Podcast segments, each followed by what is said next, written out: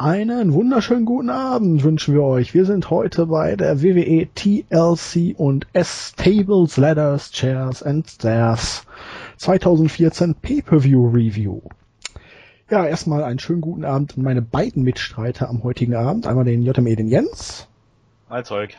Und den Silent Flücker, den Andi. Hallo. Schönen guten Abend. Ja, Freunde der Sonne. Letzten Donnerstag NXT gestern beziehungsweise heute TLC und S. Ähm, ganz einfach gefragt, was fandet ihr besser? Klopf auf Holz.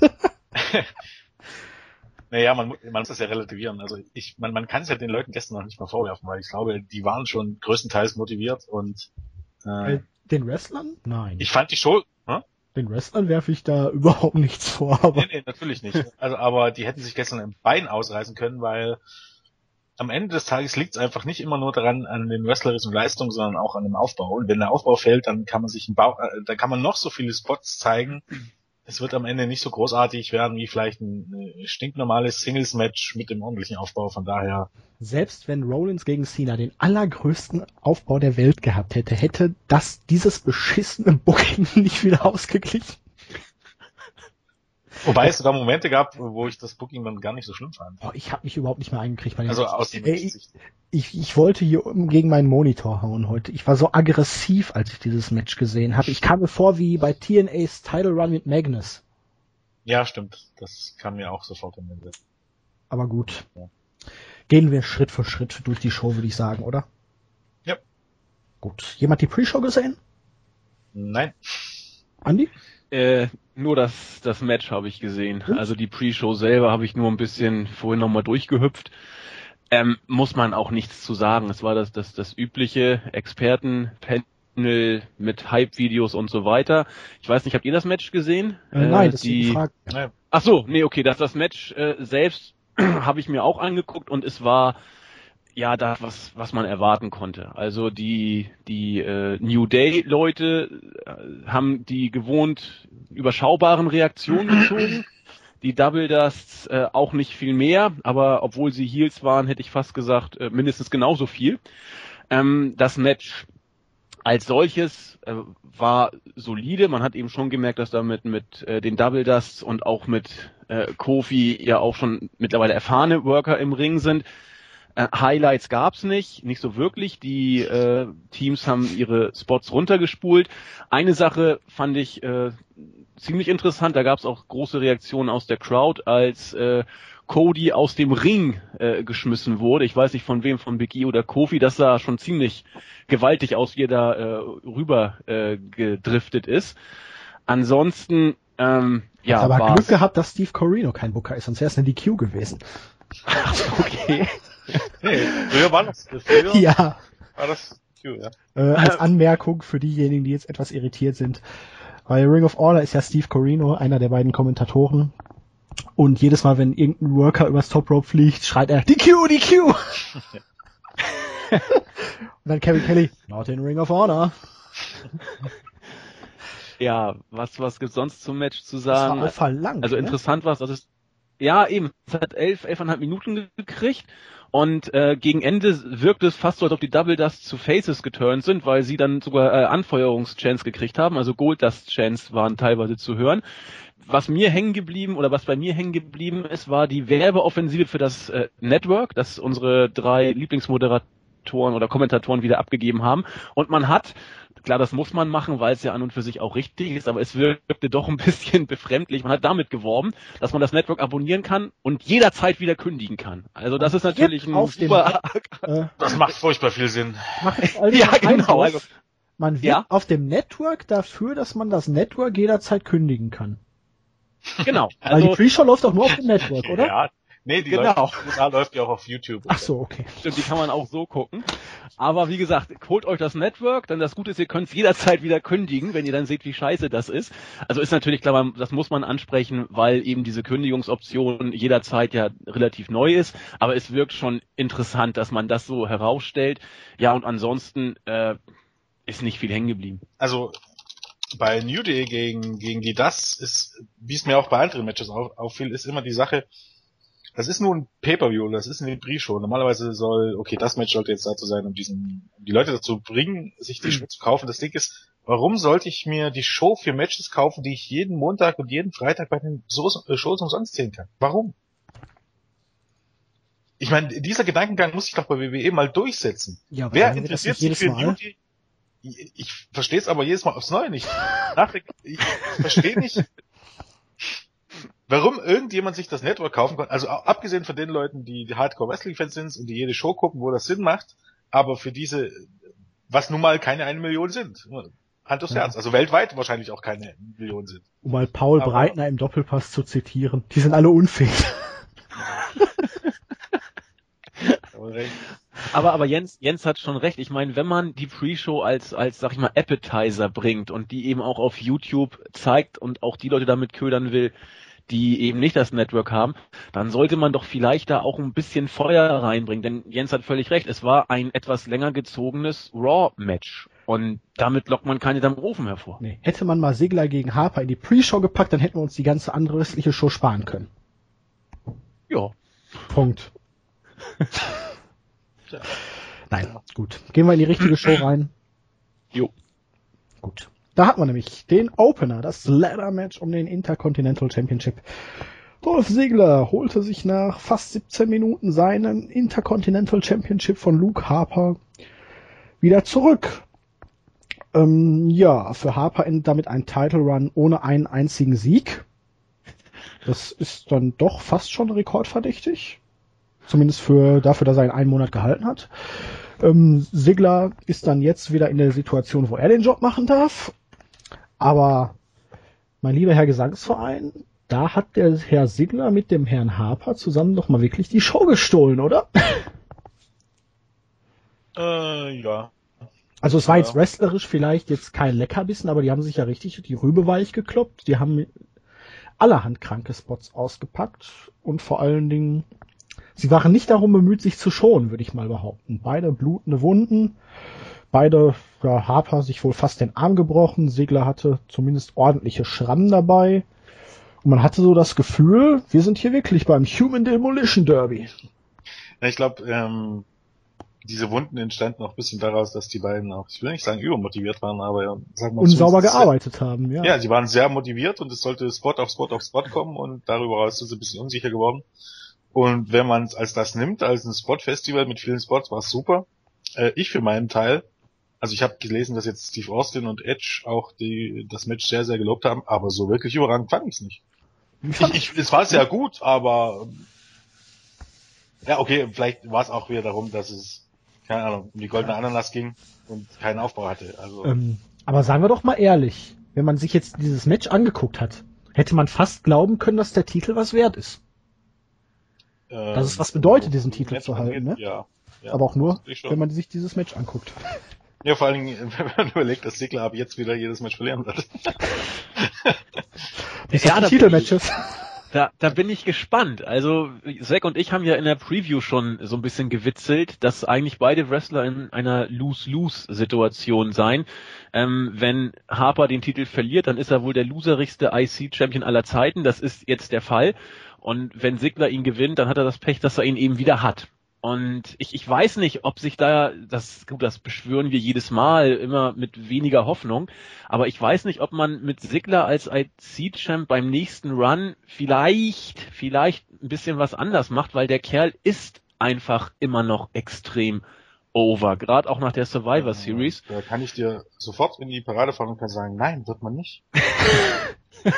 es interessiert auch überhaupt gar, es interessiert keinen Schwanz, ob der Typ over ist. Der war auch over, als der World Champion war das hat, das hat sie nicht dran gehindert, ihn in Grund und Boden verlieren zu lassen. Zumal man die Inkonsequenz im Booking ja schon bei diesem Titel wieder sieht. Für mich deutete vor zwei Wochen noch alles darauf hin, dass Rowan gegen Big Show klar gewinnt, dass Harper sich hier äh, durchsetzen wird und dass man dann um den IC-Titel eine Fehde mit zwei gestärkten Ex-Wyatt-Family-Mitgliedern aufbauen wird. Ähm, nun ja. ist Rowan schon wieder komplett unten durch. Harper ist den Titel nach drei Wochen wieder los oder vier ja, gut, Wochen. Gut, und gut für Harper. Äh, ja. haben sich jetzt die Chance als einigermaßen als als Uppercut hielt und durch die Starten ohne den Titel, weil ohne den Titel bist du besser dran. Der Titel ist ein absoluter Fluch. Aber irgendwie ähm, ja, man scheint mal wieder von Woche zu Woche sich umzuentscheiden, oder nicht? Ja, und es liegt bei dem Titel noch nicht mal dran, dass die Matches, wo äh, die Matches schlecht sind äh, mit den mit den jeweiligen Champions, sondern eher daran, manchmal sind die Matches sogar das Beste des Abends, wie vielleicht gestern, wobei ich da diskutieren könnte, ob nur der Main oder der Opener besser war, aber mit die Besten des Abends. Aber Fakt ist, äh, durch durch seltsames Book ist, ist der äh, Booking ist der Titel halt trotzdem wertlos. Also auch diese diese diese dauernden Titelwechsel helfen dabei null.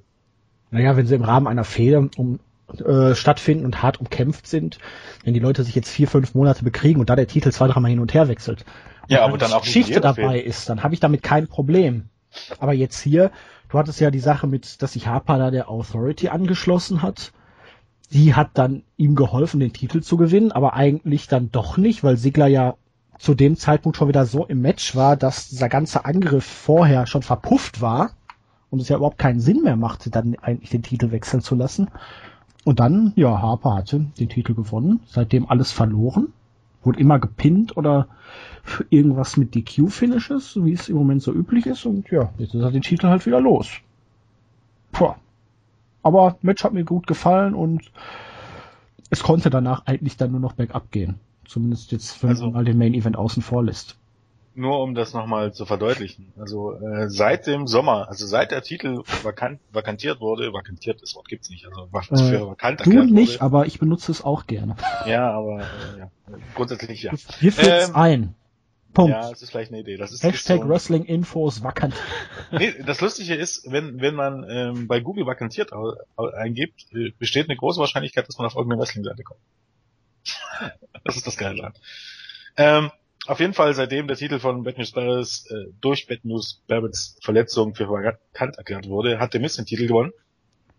Am Sigler, Miss, äh, 20.07. Genau, einen Monat später hat Ziggler den Titel gewonnen, einen Monat später hat Miss den Titel gewonnen, einen Tag später hat Ziggler den Titel gewonnen, äh, zwei Monate später hat Harper den Titel gewonnen, einen Monat später hat Ziggler den Titel gewonnen. Ja, Und du hast schon recht, in, in, einer, in einer Fehde kann der Titel mehrmals wechseln, aber nicht einfach in jeder Fehde. Einfach in jeder Fehde wechselt der Titel hin und her, hin und her, hin und her. WrestleMania 2016. Chris Jericho gegen Dolph Ziggler äh, um den Rekord für die meisten Gewinne des Intercontinental Championships. Ziggler steht erst bei vier, da muss er noch ein paar Mal wechseln. bis- Oder hat Missy ja schon mehr, ne? Der hat fünf oder so, glaube ich. Oder auch vier. Miss hat auch vier. Hm. Miss hat vier, Bad News Barrett hat vier. Ja. Kofi Kingston hat vier. Ey, da hast du doch Christian wunderbar äh, eine Storyline. Wer kriegt Ja. als erster den fünften Run? Theoretisch, ja. Ähm, Ja, Gehen wir weiter, oder? Ja, wir können ja nochmal zum Match was sagen. Also wie gesagt, ähm, ich fand das Match sehr gut, aber es war für mich irgendwie, also Sigler war ja der Meinung, dass das legendär wird und das war es für mich nicht. Aber das ist auch vielleicht auch wieder das Ding, vielleicht sollte man auch vorher die Messlatte nicht so hochsetzen.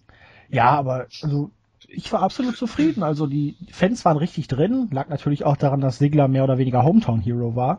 Ja. Aber auch die Spots haben gepasst. Es war wirklich hart, es war intensiv. Ich fand auch diesen Spot gut, wo Sigler da wieder verärzt, äh, von den Ärzten behandelt werden sollte und dann ganz schnell in den Ring rannte, um dann den Sieg von Harper noch zu verhindern. Es war ein schöner Face-Spot und ja, es war deutlich härter als die sonstigen Matches und für mich eigentlich das beste Ladder-Match seit langem, wenn man jetzt mal von den Money in the Bank Matches vielleicht absieht. Hm, Müsste man jetzt mal überlegen, viele Letter es gab, aber äh, ja. Nee, ich glaube, dieses Jahr gab es noch nicht so sonderlich viele.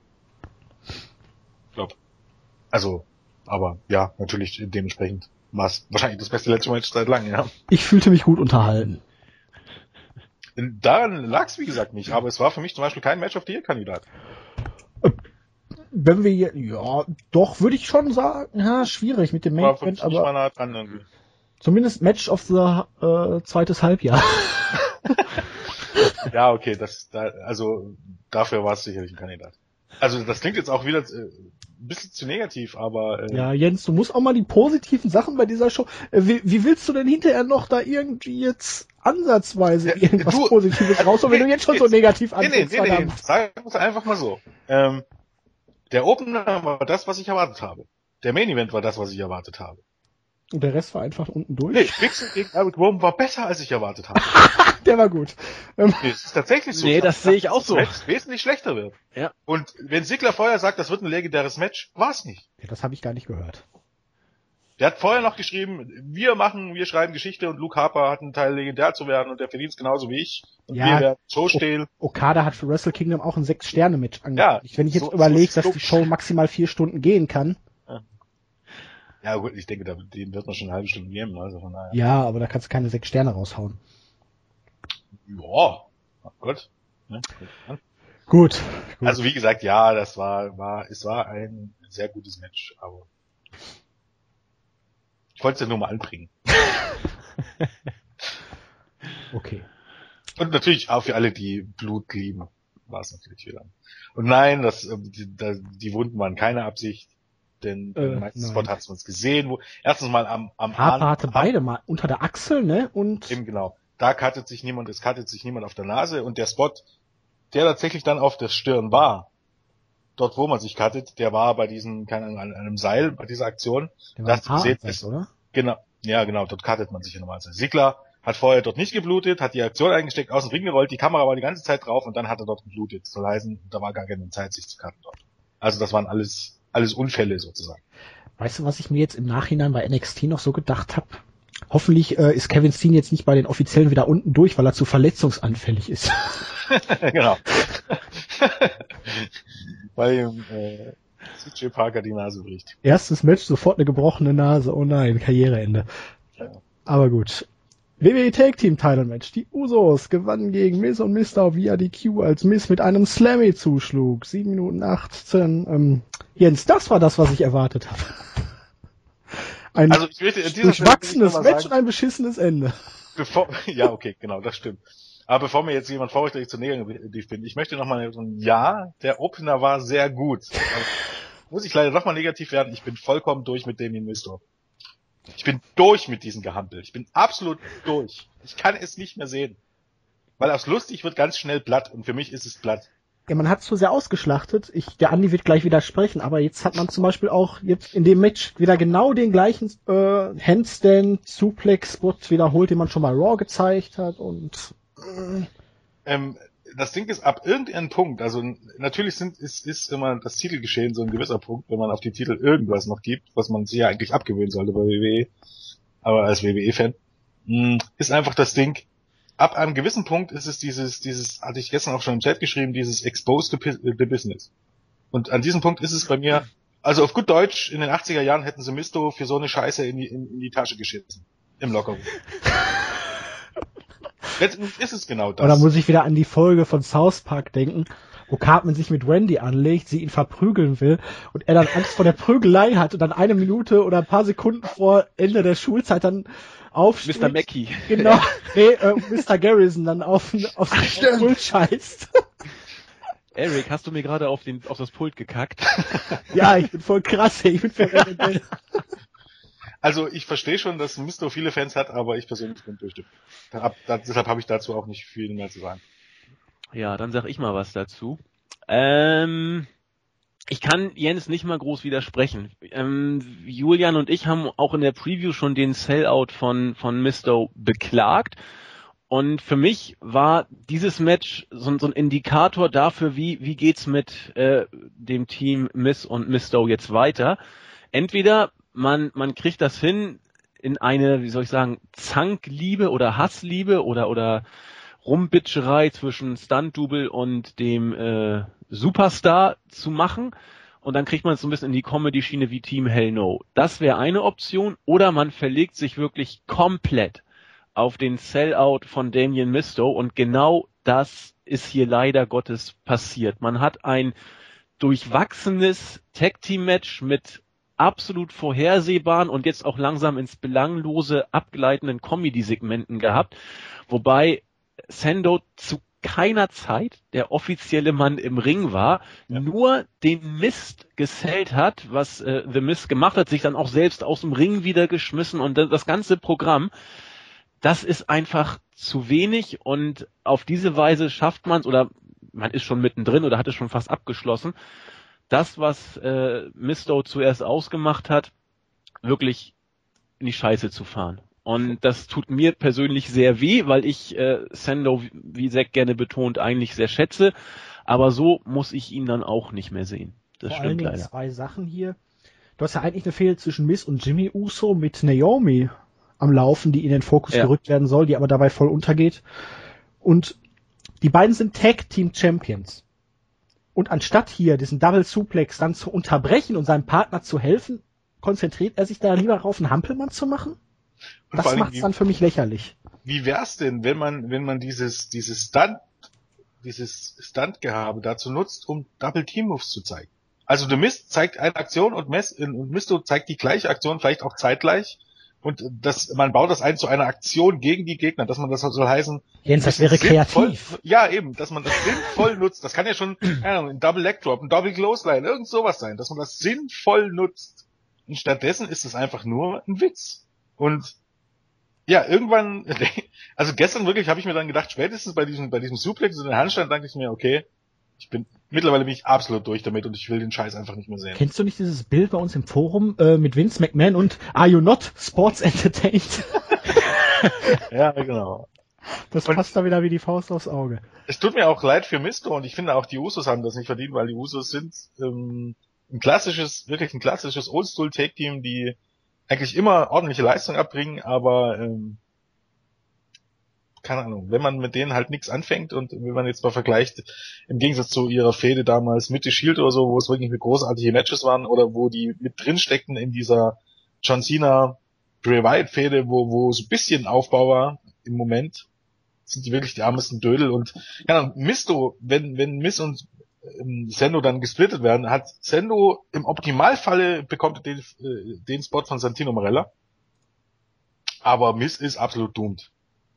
Also, keine Ahnung, der ist nach dem Split, kann er sich gefühlt die Kugel geben.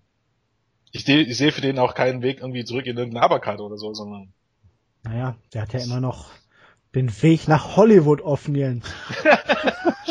genau, wo er dann Ja, Naomi ähm, jetzt mittendrin und es ist ja dann irgendwie unausweichlich, dass sie ihren Mann hintergehen wird, ihren Real-Life-Mann, mit dem sie auch bei Total Divas geheiratet hat, um sich dann der Karriere an äh, und The Miss zuzuwidmen und dann als bitchige, karrieregeile Schlampe rüberzukommen, oder?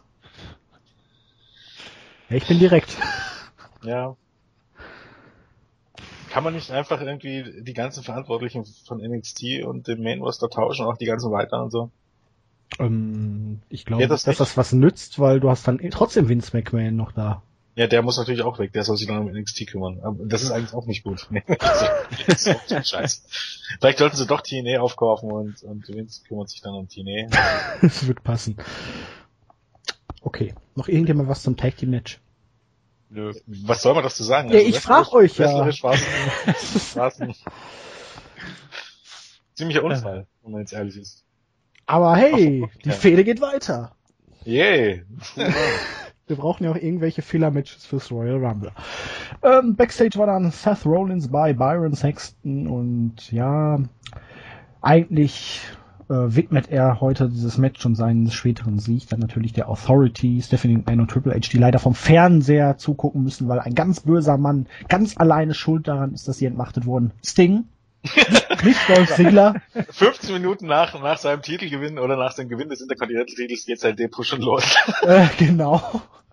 Ziggler hat damit überhaupt nichts zu tun. Nur Sting ist schuld an der Oh. Entmachtung der Authority. Aber weil Sting, ähm, der anscheinend von John Cena laut Rollins irgendwie da reingestielt wurde, nicht aufzufinden ist, muss Cena halt heute dafür büßen. Yay. Aber ich hatte dann sofort den Eindruck, äh, dass es vielleicht doch dann auf Seth gegen Sting hinausläuft, weil Rollins braucht ja auch irgendwas. Rollins für hat doch, WrestleMania. ja, aber genug potenzielle Gegner, oder? Du kannst ja immer noch Rollins gegen Orton dann bringen, Rollins gegen Ambrose wieder Ja, aufnehmen. grundsätzlich ja, aber ich halte es nicht für möglich. Das wäre natürlich ein Monster-Push. Ja. Aber so wie er im Moment dargestellt wird, zweifle ich da irgendwie dann doch dran. Ähm, ja, jetzt kommt Jens Überraschung des Abends. Steel Stairs The Big Show gewann gegen Eric Rowe nach einem Chokeslam auf die Treppe und einem K.O.-Punch und dann hat er ihn mit der Treppe gepinnt, damit Rowe nicht nochmal hochkam. Ja, ähm, langsam, schlecht, ähm, aber hey, Big Show hat Rowan respektiert, weil er ihn nicht so gepinnt hat, sondern extra noch eine Ringtreppe zur Verstärkung brauchte, damit er wirklich die Schultern auf dem Boden halten konnte. Big Red ähm, hat sein erstes wichtiges Singles-Match damit verloren, ist wieder unten durch, die Zuschauerreaktionen waren eh nicht vorhanden. Wir dürfen Big Show jetzt wieder wahrscheinlich in einer großen Fehde erleben. Aber ich rede schon wieder zu viel über etwas, was mir sowas von am Arsch vorbeigenommen, mich sowas von ankotzt. Also, liebe Freunde. Also, um das, um das Negative mal zu nennen, ist das Match ging zu lang. Also hier die sieben Minuten vom Take Team Match wären hier besser aufgehoben gewesen. Und Big Show gewinnen zu lassen ist natürlich absoluter Bullshit. Also wie gesagt, der Typ ist so unnötig, keine Ahnung, wie ein Pickel am Arsch. Also. Er zieht immer noch Reaktionen bei den Amis, auch hier. Ja, dann, Entschuldigung, es reicht zu, dass er groß ist. Der große lustige Teddybär. Das, das reicht für viele Leute zu, äh, zu um zu jubeln irgendwie. Ansonsten, äh, er kann nicht sonderlich viel. Also es ist jetzt nicht so, dass er ein furchtbar schlechter Wrestler ist, aber äh, seine Matches bestehen ihm halt daran, keine Ahnung. Ja, ja. Er hat auch wieder zugenommen. Bestehen. Ne? Ja. Und äh, wenn es einen deutlichen Beweis dafür gab, dass man mit Eric Rowan überhaupt gar nichts vorhat, dann, dann das hier. Also wenn man ihn wenigstens ansatzweise zu irgendwie in der Fehde, die irgendwie was von Bedeutung haben könnte, jetzt in den nächsten Monat, Monaten gebucken hätte wollen, dann hätte er sicherlich dieses Match gewonnen. Und so hat er klar verloren und das macht überhaupt gar keinen Sinn. Auf der anderen Seite, wie gesagt, hätte ich mir vorgestellt, dass das Match noch wesentlich grausiger ist und das war es irgendwie nicht. Man hat zumindest versucht, einige Spots zu bringen. Äh, dafür eindeutig mal ein Pluspunkt und das Finish hat zumindest was mit den, Stair, mit den Stairs zu tun gehabt. Was ja hier auch nicht bei jedem Match der Fall war. Okay, aber also hätte ich es live geguckt, ich wäre wohl eingeschlafen nach einer Minute.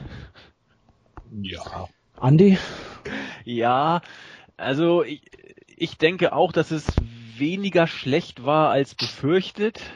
Und anders als ihr beide habe hab ich im Vorfeld auch schon auf Big Show getippt, weil ähm, es, es, es wird irgendwie passen, dass man jetzt Big Show wieder als irgendetwas sieht, ein, ein, ein Heel mit äh, ja, Legendenstatus wäre etwas übertrieben, aber mit einer wrestlerischen Vergangenheit und einem gewissen Star-Appeal, der, wie Zack sagt, immer noch Reaktion, zut, äh, Reaktion zieht, aus welchem Grund das auch immer so sein mag.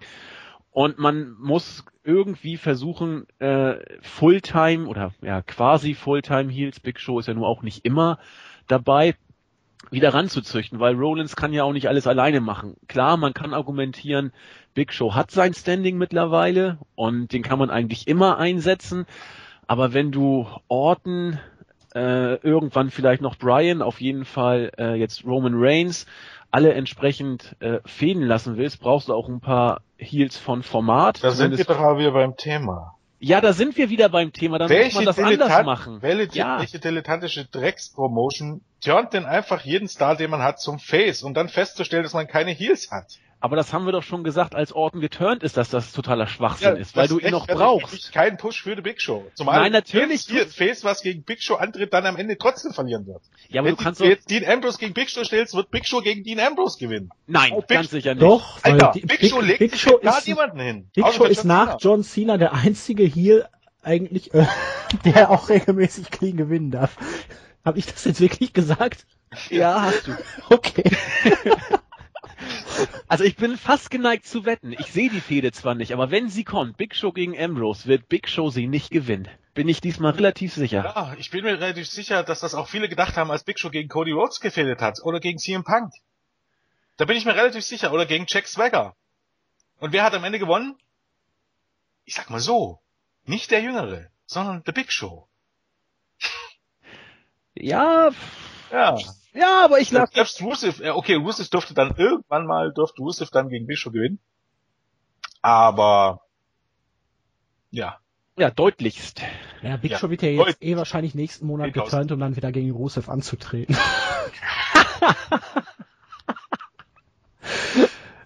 äh, ja, gut. Rekorde äh, muss man ausbauen. Sonst muss man zum Match in der Tat nicht viel sagen. Es war bemüht, besser als ich es befürchtet habe, aber immer noch natürlich nicht gut. Das ist so. Okay. Ähm, ja, dann war Paul Heyman am Ring für das kommende Match. Und wir hatten mein persönliches Waterloo des Abends. John Cena gewann gegen Rollins via Stipulation nach einem AA durch einen Tisch in 23,5 Minuten. Es fing schon sagen wir mal, chaotisch an, als die Stooges schon nach einer gefühlten halben Minute das erste Mal eingriffen, indem sie John Cena einen Tisch stibitzten. Dann gaben sie Rollins einen Tisch rein und dann stibitzten sie wieder ein. Sie griffen immer wieder John Cena an oder klauten ihm den Tisch und irgendwann schaltete John Cena dann alle drei für kurze Zeit aus, musste dann wieder eine 3 gegen 1 Situation überstehen. Es wurde wieder festgestellt, dass John Cena keine Freunde hat. Dann konnte sich Cena wieder befreien, hatte Rollins dann durch einen Tisch geworfen, allerdings ist der Referee vorher K.O. gegangen und ähm, ja.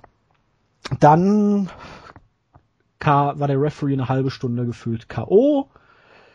Die Stooges haben die ganzen Tischeinzelteile aus dem Ring geworfen.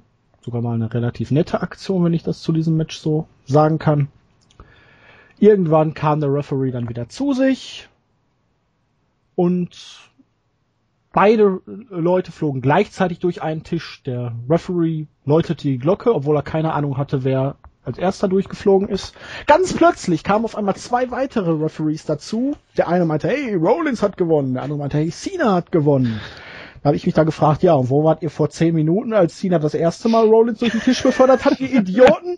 Habt ihr Backstage nicht auf dem Monitor geguckt? Könnt ihr dem anderen Referee jetzt nicht sagen, dass da schon einer durch einen Tisch geflogen ist, ihr Hohlköpfe?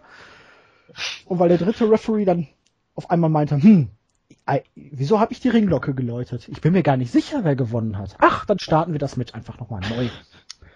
Dann kam auf einmal sogar noch Big Show dazu. Yay, jetzt wissen wir, warum Big Show gewonnen hat, damit er wieder einmal John Cena attackieren darf.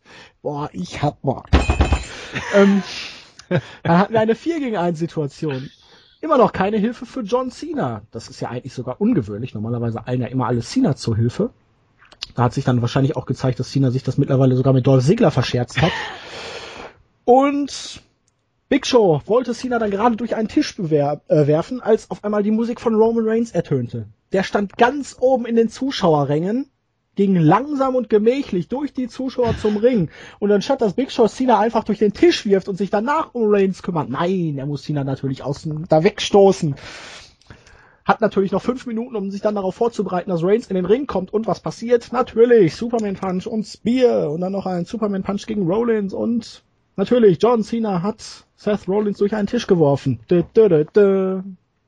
Also, was haben wir gelernt?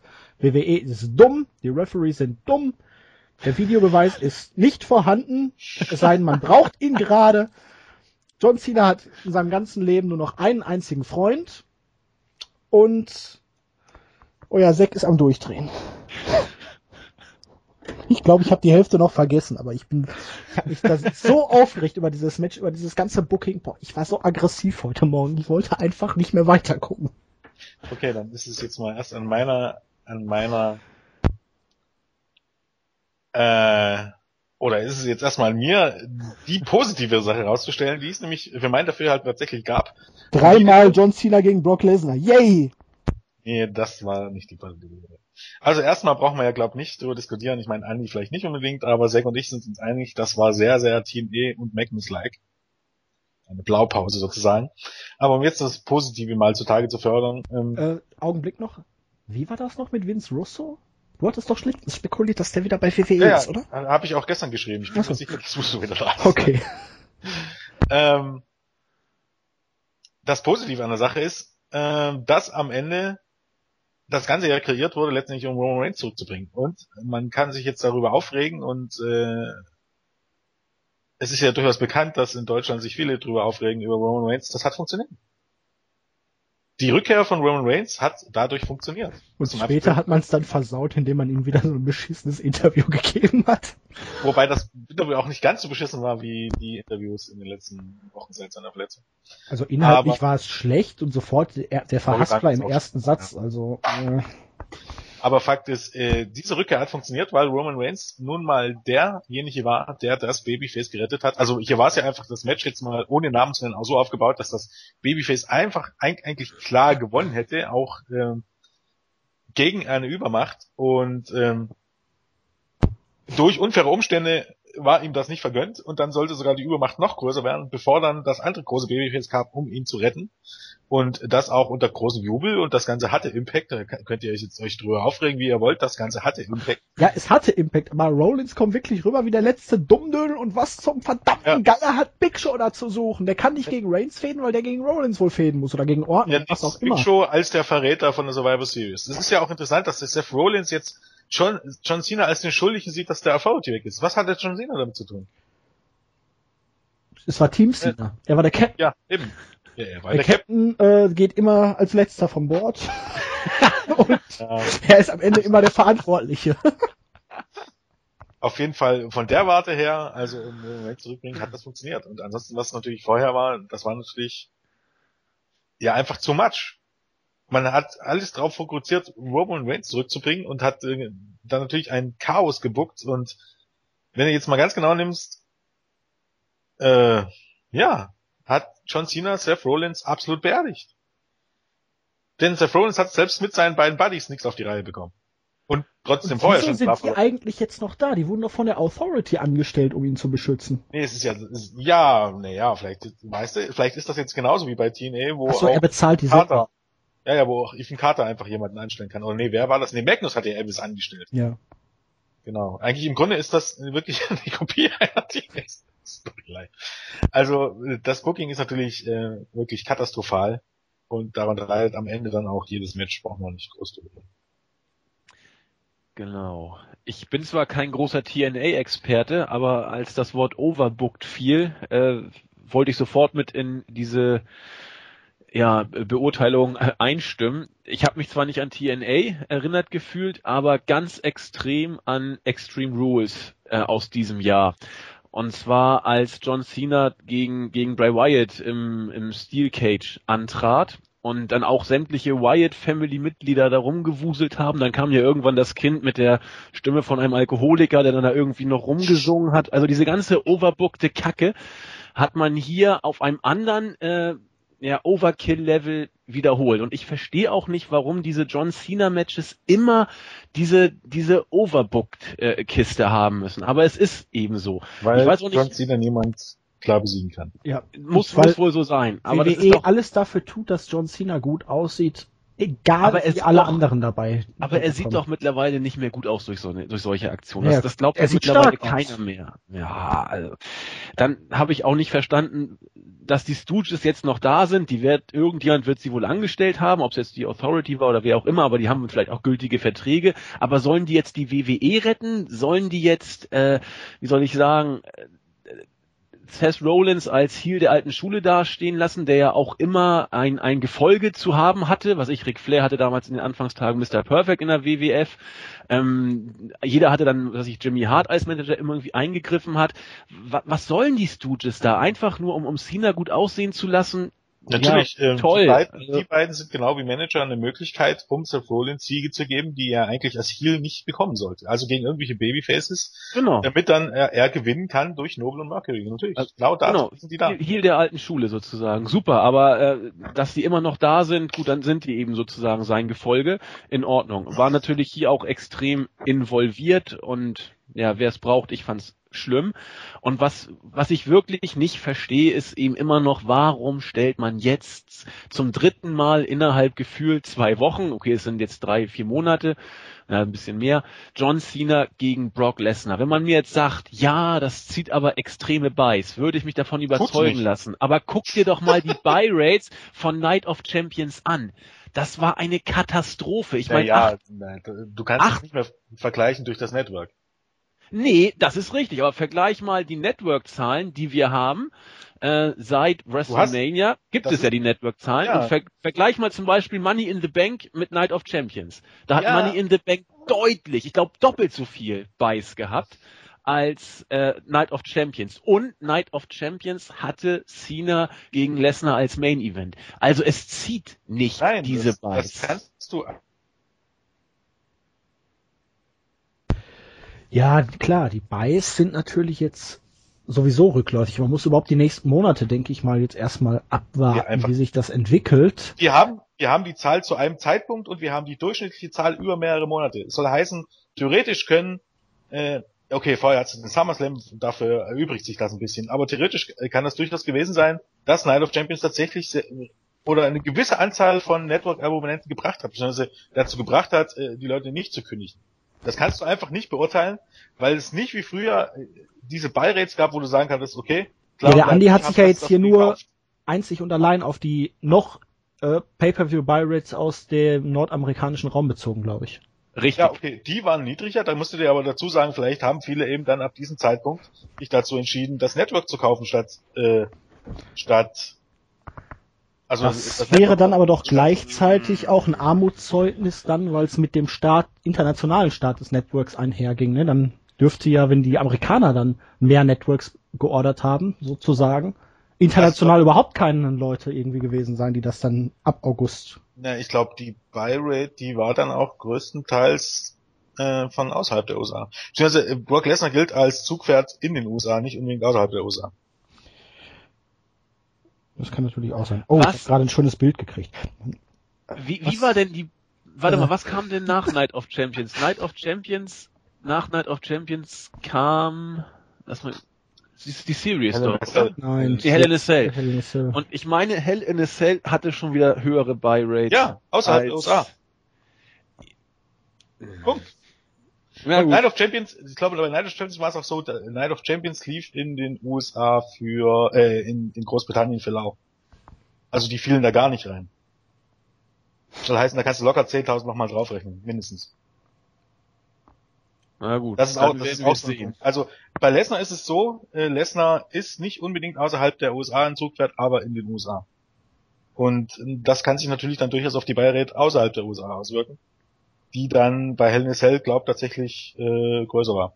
Aber ähm, der springende Punkt ist, natürlich hast du recht, dass Lesnar nicht mehr so, also das, das nächste Match zwischen Lesnar und Cena nicht mehr so das große, ähm, der große Bringer sein wird. Aber WWE denkt sich halt. Ja, vor allen Dingen gibst du, entweder gibst du Cena den Titel oder du musst ja schon wieder screwen. Ja, aber natürlich, was, was denkst du? Du wirst ja screwen, um für ja? Cena was für WrestleMania aufzubauen. Wahrscheinlich wird Rusev ihm den Titel kosten oder irgendwas, je nachdem, wer bei Mania gegen Cena antreten soll. Übrigens, ne, äh, was habe ich gerade gekriegt? Man sagt jetzt nicht mehr Weihnachtsbaum, es heißt jetzt extrem beleuchtetes Nadelgehölz mit Religionshintergrund. Wollte ich nur mal so in den Raum werfen. Yay. ja. Gut, Natürlich ähm, ist Lesnar gegen Cena mittlerweile tot. Auch bei WWE will man sich das aber nicht eingestehen. Und ähm, es sagen ja auch immer viele, ja, John Cena ist trotzdem die große Nummer und dann hörst du immer wieder, John Cena verkauft Merchandise. Alle, die sagen, John Cena ist eine große Nummer und John Cena ist Merchandise, ich kann auch Gegenthesen nennen. Erstens guckt euch an, wie viel Geld wirklich dieses Merchandise ist im Jahr. Das ist weniger, als ihr alle denkt. Ähm, und der nächste Punkt ist, das sind alles, alles hypothetische Sachen, aber Fakt ist, seitdem John Cena an der Spitze steht, sind die Bayrets runtergegangen in den letzten zehn Jahren und sind die sind die mh, hm, sind die äh, Ratings runtergegangen. Und soll heißen, du könntest jetzt das Was wäre wenn spielen. Soll heißen, was wäre wenn John Cena nicht dargestellt würden, wie John Cena dargestellt wurde. Vielleicht hätte man nicht so viele Zuschauer verloren in den letzten zehn, Jahr, zehn Jahren. Das muss man ja auch einfach mal bedenken. Nicht immer den Status quo, sondern ob es nicht einfach viel besser sein könnte. Und von der Warte her, ich kann es immer noch nicht verstehen, wie erwachsene Männer und es gibt ja tatsächlich welche, tatsächlich Fan von John Cena sein können. Dö, dö, dö, dö. Ich weiß nicht, äh, man kann sich jetzt hier böse vermaulen, aber ich, ich, ich, ich verstehe das nicht. Was? Nee, ich, ich, keine Ahnung. Das ist, ist ja schlimmer als Bayern München Fans zu sein.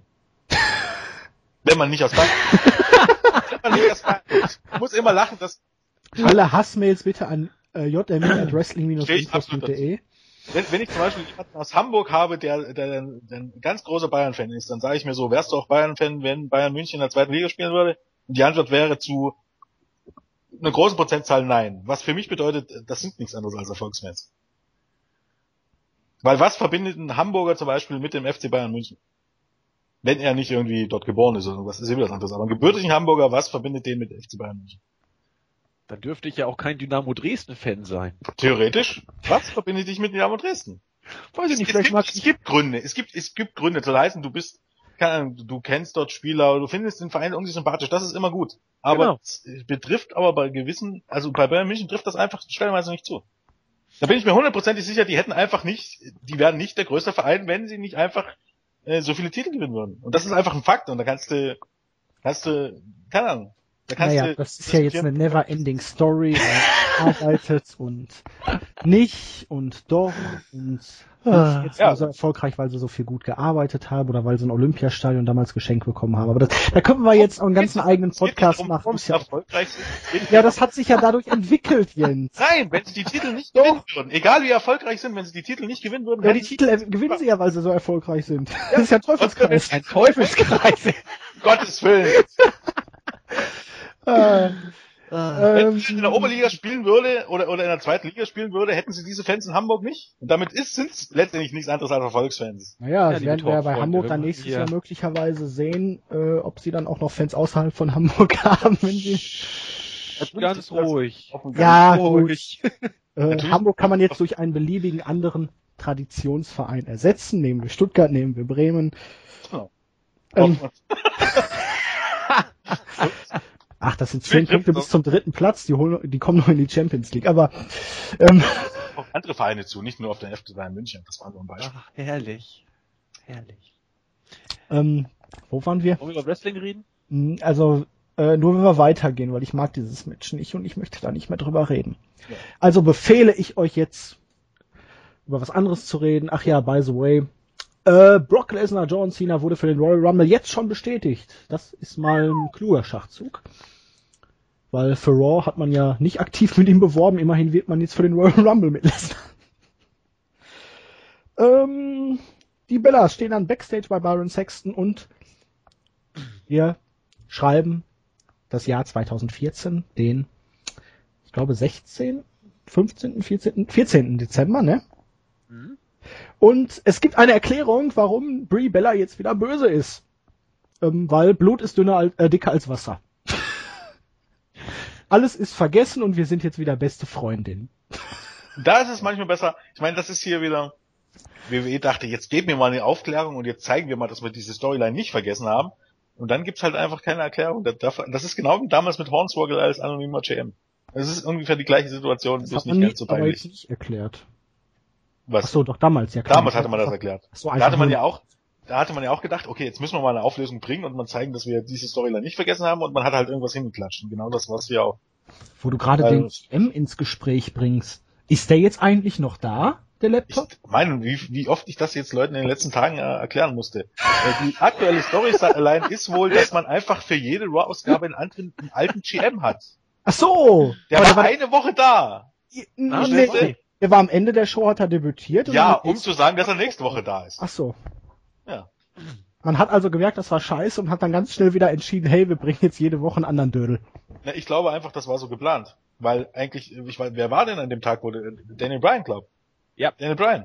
Ja. Und dann, nächste Woche sollte der anonyme GM werden und dann die Woche drauf war, wer auch immer die Woche drauf war, hier, Larry the Cable Guy, nee.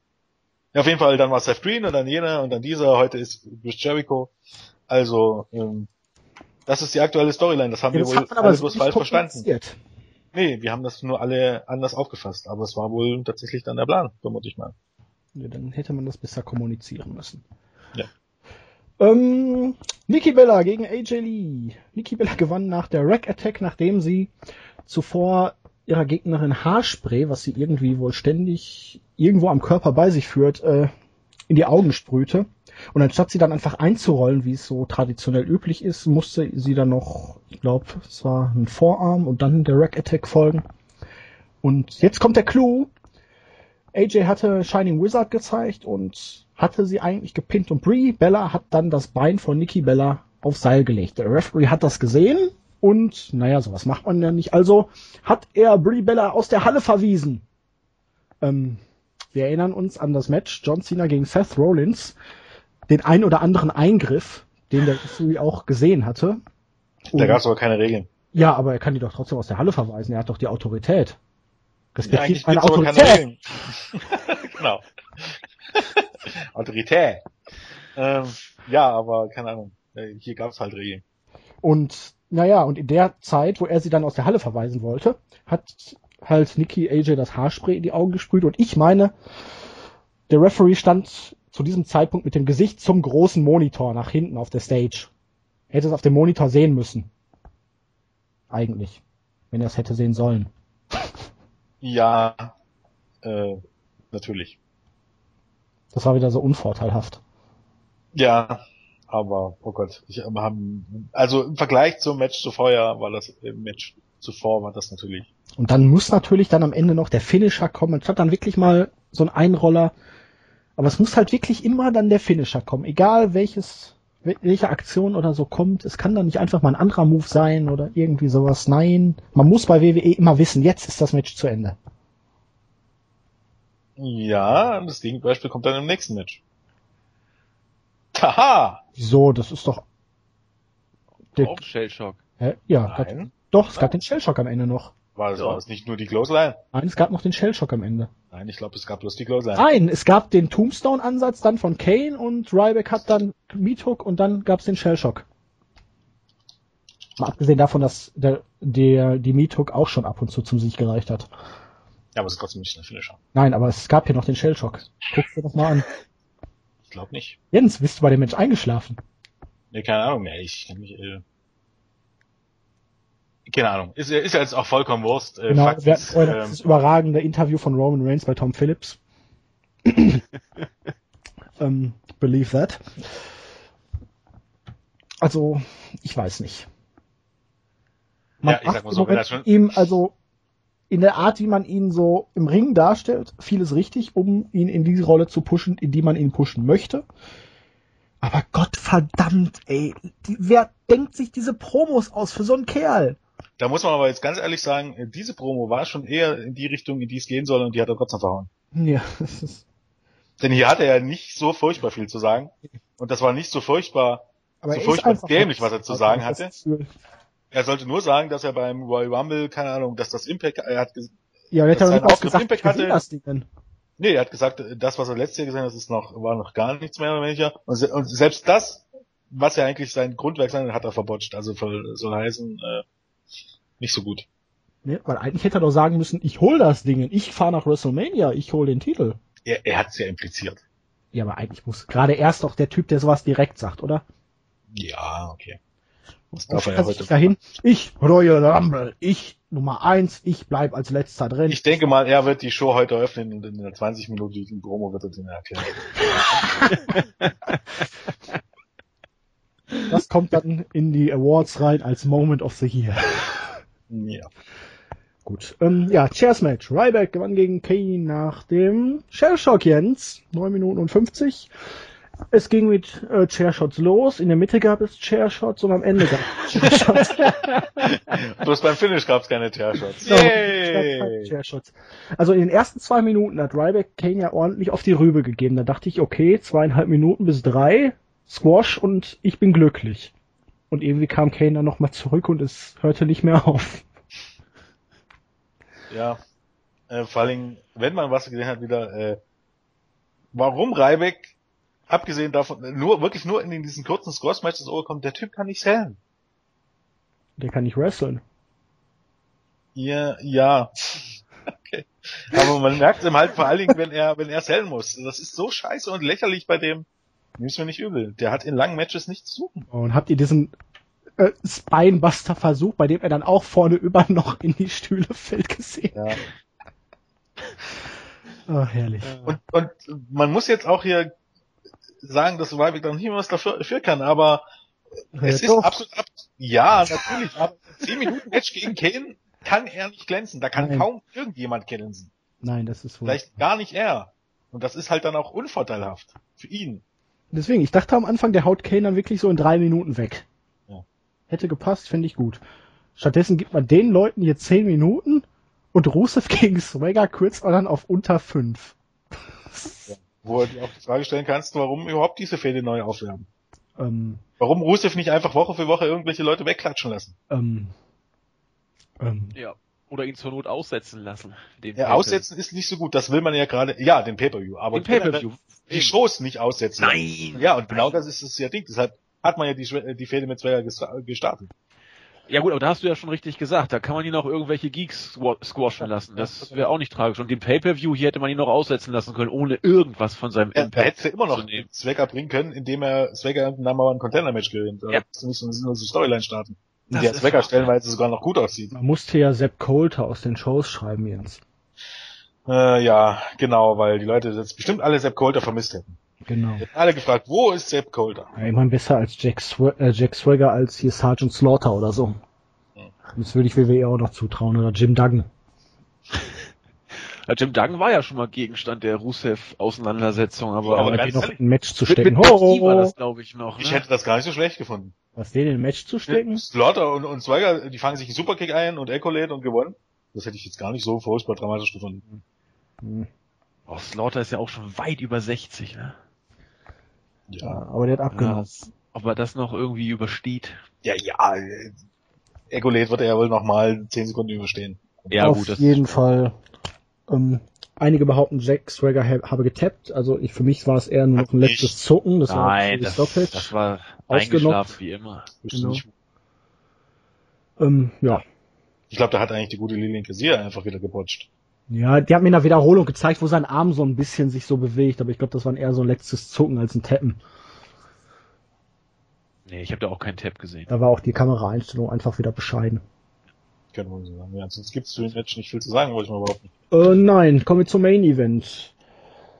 Bray Wyatt gewann gegen Dean Ambrose nach der Sister Abigail, als Ambrose, naja, ziemlich doof wegkam. äh, Match Story. Beide hatten ihre Dominierungsphasen.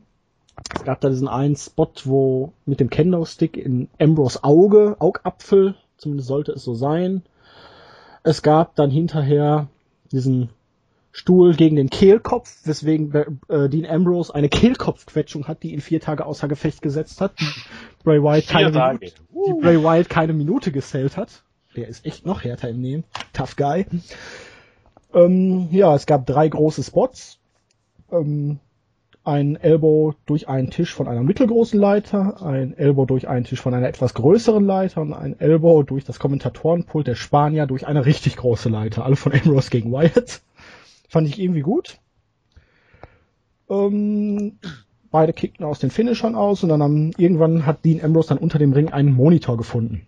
Alle haben darum gerätselt, ob es Hornswoggles Monitor ist oder wer da unter dem Ring gerade leben würde. Kommentatoren hatten nicht ihre Sternstunde.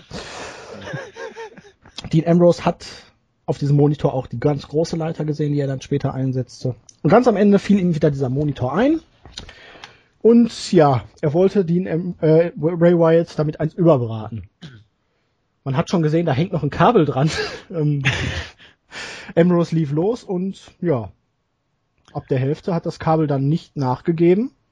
Alle haben irgendwie gelacht, fanden diesen Spot relativ witzig.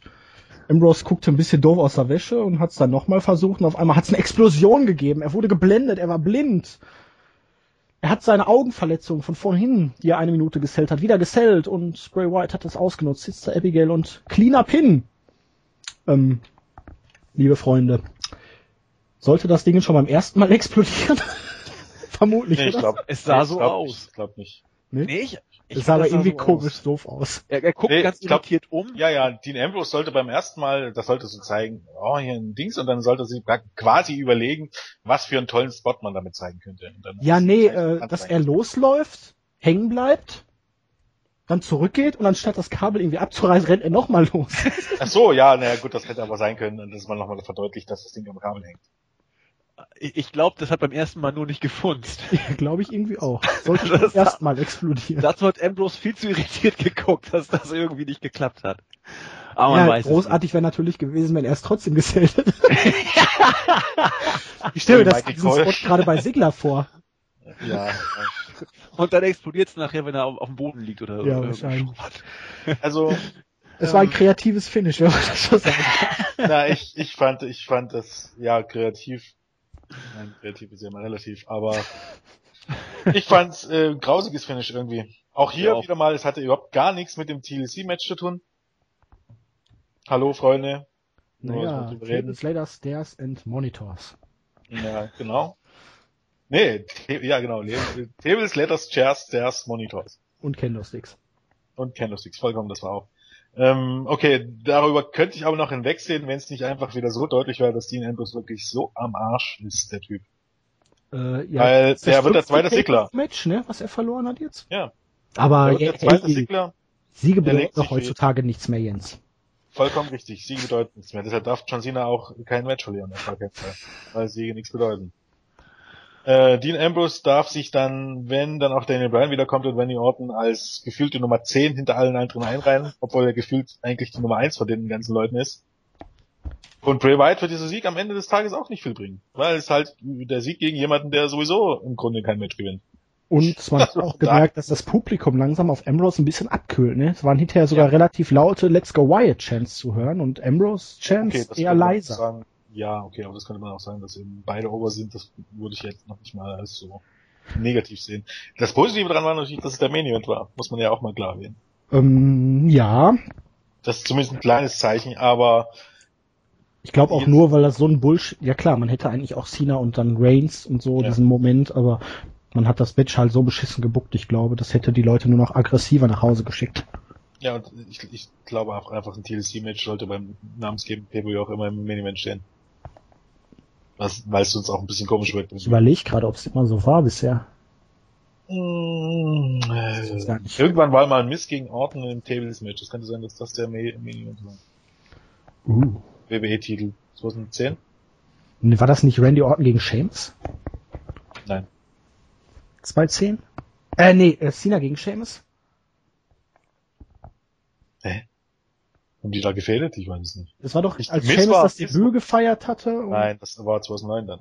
Ja, so lange ist das schon her. Oh, Also zwo- 2010 war Miss Champion in der 2010. okay, dann war das dann. Da hat er gegen Orton gefädelt und der hatte bei TLC ein Tables-Match, das weiß ich nicht. Na gut.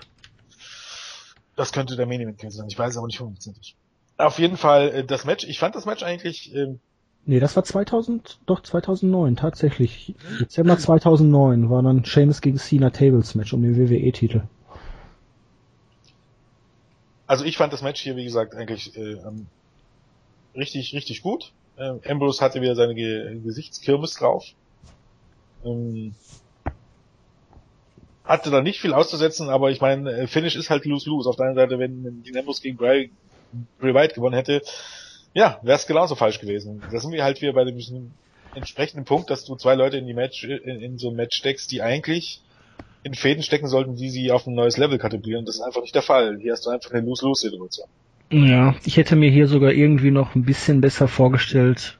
Nach einem Spot von Ambrose, da gibt's dann hinterher einen Double Count-Out oder Double No Contest. Double No Contest ist auch gut. Dann treffen die beiden irgendwie im Rumble-Match aufeinander und das Ganze zieht sich dann noch bis WrestleMania oder bis zumindest hier, na fast Lane ist ja auch irgendwie sowas Sinnfreies. Mhm. Hatte Aber Cody Rhodes grünes Facepaint? Ja, sah Ich ziemlich sehe cool aus. Wie, so, diese GIFs. wie ein Frosch. Habt ihr neben dem vom Cole hier gesehen? Das wolltet ihr doch eh ansprechen, ne? Diesen Spot von Michael Cole. Das ist von äh, Bray Wyatt äh, gegen Dean Ambrose, wo Ambrose oben auf dem Apron ist, Bray Wyatt haut ihn um und Dean Ambrose fliegt dann nicht durch den Tisch, sondern komplett aus dem GIF raus. Großartig. Ja. Ähm, das Match selbst fand ich auch gut. Also es waren wirklich krasse Spots drin, fand ich teilweise. Die haben sich nichts ge geschenkt und was was mir irgendwie hängen geblieben ist, wie äh, Dean Ambrose mit dem äh, Candlestick äh, Bray Wyatt auch da im Gesicht rumfuchtelt, das war war echt nicht ohne. Die äh, Elbow Drops auf diverse äh, Tische fand ich auch gut. Also da war da war auch ordentlich Stimmung drin und genau das was man sich eigentlich von diesem Match auch erwarten durfte, haben sie auch äh, gebracht. Das war eine durch und durch runde Sache. Ob man das Finish jetzt so bucken muss, ist eine andere Geschichte. Nur wie Jens auch schon sagte, es ist alle, am Ende des Tages ist es völlig wurscht, wie du das Finish buckst, weil entweder du, du beerdigst einen von beiden oder du bringst keinen richtig over. Das kann man schon so machen. Ein Double Countout wäre vielleicht, konnte man ausgecountet werden bei dieser Stipulation? Ich weiß das gar nicht. Wenn beide Geht das? aufstehen, ist es halt No Contest oder was? Ja, oder machst du No Contest raus, das wäre auch ganz gut. Ich bleib dabei, ähm, dass die Fehde der Gestalt beendet werden wird, dass, könnte ich mir vorstellen, Ambrose Wyatt beim Rumble rausschmeißt und dann ist die Fehde vorbei. Ich, ich ich könnte es mir so vorstellen. Dann hat, hat Wyatt beide Matches gewonnen. Ambrose ist dann der moralische Sieger, mehr eben auch nicht. Und dann wird man gucken, wie der Weg für Ambrose weitergeht, ob er weiterhin der dominierende, aber verlierende, ja, Geek bleibt, in Anführungszeichen, der er zurzeit ja leider ist, oder ob er tatsächlich auch mal ein paar Matches gewinnt und in höhere Kartregion kommt. Nur, auch das hat Jens schon völlig richtig gesagt, da kommen so viele Faces wieder, die in der Rangliste über ihm stehen. Das wird verdammt schwer für ihn, es sei denn, er turnt. Aber es geht mir ja hier auch noch nicht mal unbedingt nur darum, dass er verloren hat. Er kam ja hier auch rum, rüber wie der letzte Depp, weil die ja. Art und Weise, wie er wieder verloren hat, das ist wieder. Ja. Ah. Ja, eigentlich die Art und Weise werden ja viele dann wieder sagen, ja, aber er hat ja unglücklich verloren und bla bla bla. Ja, er hat wegen Doofheit verloren. Ja, er, er verliert jedes Match so. Ja. Er hätte genau. Rain, äh, Wyatt ja schlagen können, wenn man sich jetzt in so eine Sami Zayn Storyline packen würde, ne? Dass er praktisch die Matches immer verliert, weil er dann irgendwas Besonderes machen will oder weil er irgendwie crazy in seinem Kopf ist und dann sich nicht mehr richtig darauf konzentrieren kann. Okay, aber sowas geht man ja gar nicht erst an. Ja, das ist ja das Ding, das muss man halt auch erwähnen. Ja. Dass er am Ende immer scheitert, weil er irgendwelche Stimmen in seinem Kopf hört oder was weiß ich und sich da nicht richtig darauf konzentrieren kann. Aber sowas muss man dann halt auch storyline-mäßig forcieren. Und bei Bray Wyatt ist es an demselben Punkt. Bray Wyatt ist eigentlich, keine Ahnung, eigentlich hat man schon den Punkt verpasst, wo man, wo man mit dem World Title Win von Bray Wyatt richtig Impact erzeugt hätte. Naja, Den du wolltest ihn bei, viel, äh, bei Money in the Bank nicht haben. Gut, er hatte da auch gegen John Cena ja, jetzt mehrfach weil, verloren. Weil, eben weil, weil kein wirklicher Aufbau. Aber ja, okay, man kann nicht sagen verpasst, aber zumindest wäre dann irgendwann wieder der Zeitpunkt, wo er gewinnen müsste. Aber es ist ja halt auf die nächsten Monate dann auch gar nicht abzusehen. Jetzt hast du Brock Lesnar bis WrestleMania, dann hast du Roman Reigns, dann hast du Seth Rollins wahrscheinlich. Ähm, das zieht sich halt noch hin und äh, WWE ist nicht in der Lage, auf Dauer diese Leute äh, gleichwertig darzustellen, äh, dass, dass sie nicht irgendwann erkalten und das ist ein Problem. Und ja, also um vielleicht jetzt mal gleich mal zum Fazit zu kommen, ich fand die Show bei weitem nicht so schlecht, wie sie von vielen gemacht wurde. Also Opener und Ende war stark. Ja, ich fand eben Opener, Opener und Main Event fand ich, fand ich richtig gut. Äh, Cedar gegen Rollins, ja, kann man drüber diskutieren, aber ich fand es jetzt, äh, ja, ich weigere mich aber auch zu sagen, dass das war jetzt absolut katastrophal. Das war halt das, was es war. Und es gab auch keinen wirklichen Totalausfall, sagen wir mal so. Also ich fand es doch tatsächlich, dass es grundsätzlich einer der besseren Pay-Per-Views des, äh, des Jahres war. Aber es war einfach das Problem für mich persönlich, erfolgte drei Tage nach äh, NXT Takeover Our Evolution und das war vielleicht die beste WWE-Show des Jahres und noch ein paar Tage davor kam Final Battle mit äh, drei, vier, vier Sterne-Matches für meinen Dafürhalten und da äh, fiel halt dann doch TLC ein bisschen ab. In jedem anderen Monat wäre TLC sicherlich ganz gut dargestellt. Also da kann ich ja dieses Mal überhaupt nicht mit dir mitgehen, Jens. Klar, Opener und Ende waren äh, gut, aber der Rest war so schlecht oder beschissen gebuckt, dass ich absolut keinen Spaß mehr dann nach dem Opener hatte. Das, ich hatte so überhaupt keinen Bock mehr weiter zu gucken. Das war so, ich war so lustlos, so unmotiviert. Ich habe das nur noch so nebenbei praktisch schon ertragen, will ich mal sagen. Und klar, der Main Event hat mich wieder ein bisschen zurückgeholt, aber Bonn, das war so belanglos und grottenschlecht. Aber, ja, ja, okay, aber nee. wenn man jetzt mal ehrlich sind, zum Beispiel, was hast du dir von Usos gegen Miss und Mysto erwartet? Das war auch das, was ich mir erwartet habe. Aber ja. ich habe mir auch von Big Show gegen Rowan und Kane gegen Ryback jetzt nicht viel erwartet, aber es war einfach scheiße. Also kann ich nicht, nur weil genau. Ja, aber nur weil ich nichts erwartet habe, kann ich doch nicht sagen, dass das eine gute Show war. Ja, aber es, äh, zum Beispiel gerade bei Big Show gegen Rowan, ich hätte gedacht, das wird noch viel wesentlich schlimmer, als es dann eigentlich war. Also ich fand es schon, es ging kaum schlimmer. Oh, naja. ich, ich bin auch also ich möchte jetzt auch nicht despektierlich gegen die Fans von den Big Guys sein, aber wenn ich zwei Kanthölzer im Ring sehen will, äh, dann stelle ich mir zwei Kanthölzer in den Ring.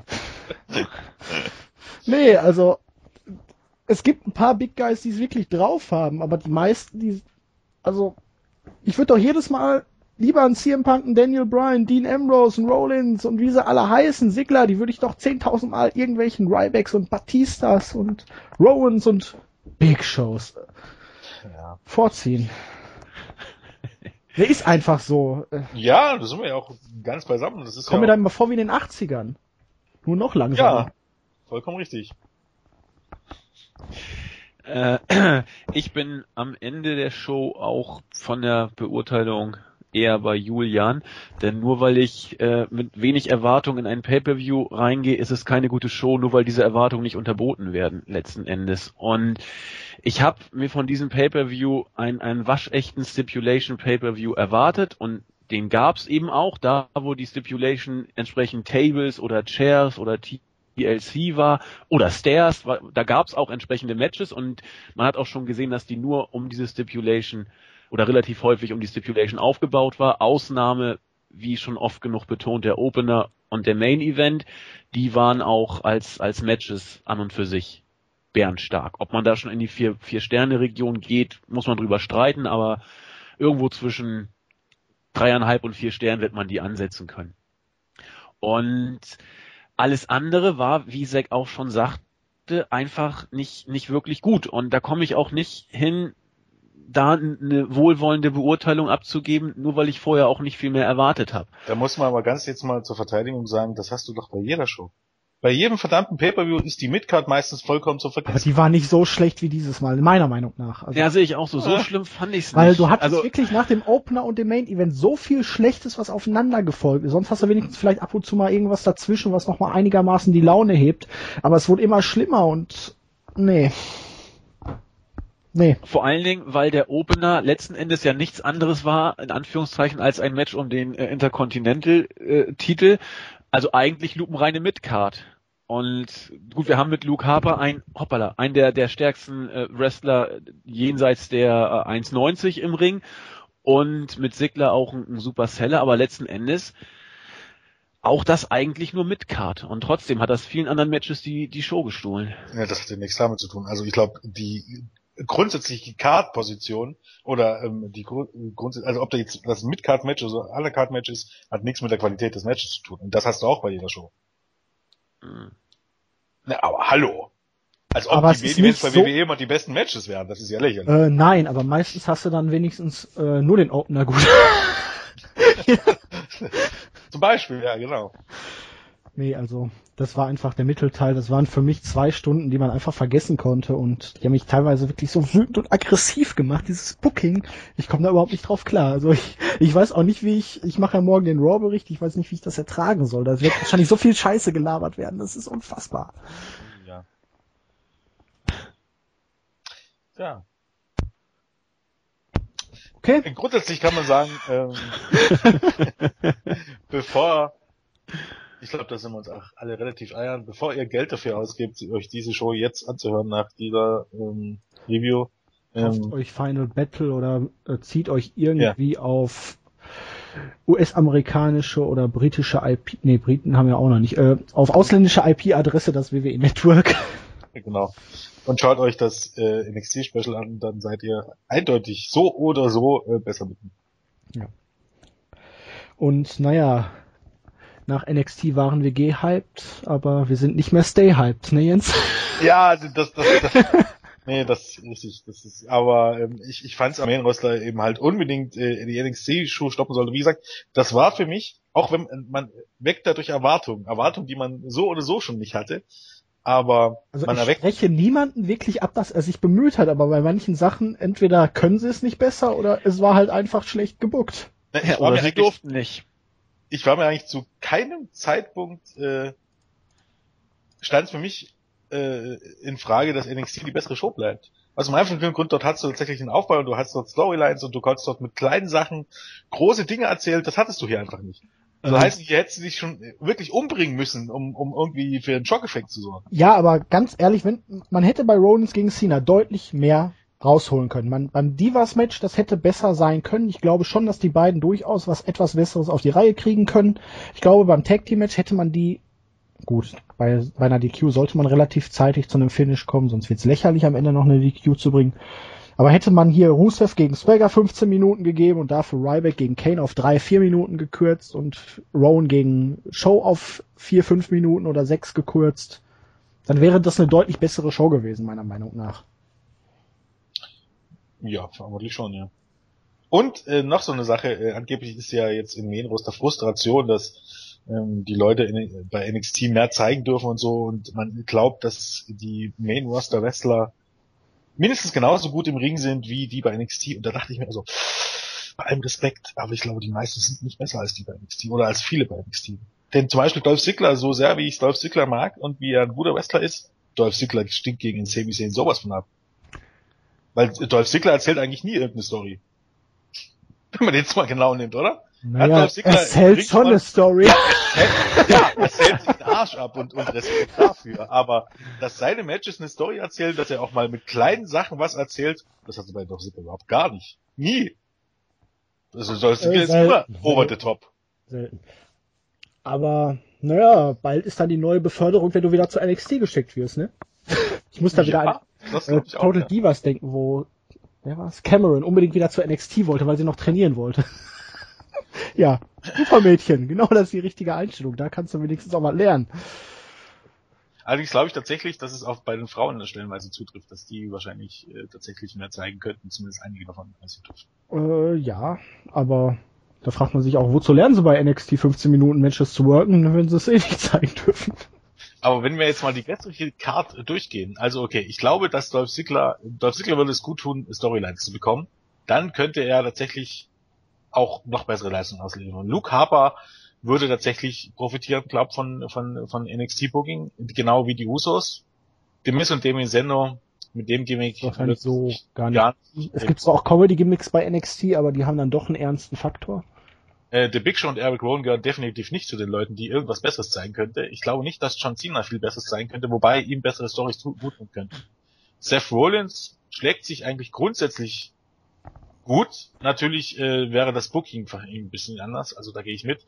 Bei den Divas gehe ich durchaus mit. Ryback und Kane, sorry, nein, ihr seid nicht mal, am, ihr seid nicht mal auf dem Level der der der mittelmäßigsten NXT Wrestler, die in den Shows sind. Da gucken wir lieber Baron Corbin gegen Bull Dempsey an. Ja, weil man es bei, bei Corbin eben richtig macht. Wenn man weiß, dass er keine 10 Minuten Matches gehen haben, dann haut er die Leute halt in 10 Sekunden weg. so einfach ist das. Ähm, Rusev, ja, der ist eigentlich immer noch der gleiche wie bei NXT, wenn man jetzt mal ehrlich ist. Von der Darstellung. Jack Swagger, äh, ihm würden wahrscheinlich Stories auch gut tun. Okay, also vielleicht, ne, eine, bei einigen trifft es dann doch, doch schon zu, dass sie von Booking und von der kreativen Freiheit wahrscheinlich profitieren. Und White Ambrose auch. Zumindest vom Booking, ja. Die hätten zumindest einen Grund gehabt, wahrscheinlich dann bei NXT zu fäden. Gut, ich glaube, ne, wir drehen uns jetzt hier am Ende so ein bisschen im Kreis, sollten das für heute beenden. Ja, bevor es schwindlig wird. Genau. Ja, ähm, ich entschuldige mich, falls ich heute zu negativ rüberkam. Nein, ähm, Muss ja auch sein, ne? Ja, in irgendeiner Konstellation werden wir uns dann morgen wahrscheinlich für die Monday Night Raw Review wieder hören. Also wünschen wir euch noch einen schönen gemütlichen, lässigen Montagabend. Quält euch nicht zu lange morgen auf der Arbeit oder in der Schule oder in der Uni, wie auch immer. Und ja, dann überleben wir alle Raw und bis morgen Abend. Tschüss. You will survive. Tschüss. Ciao.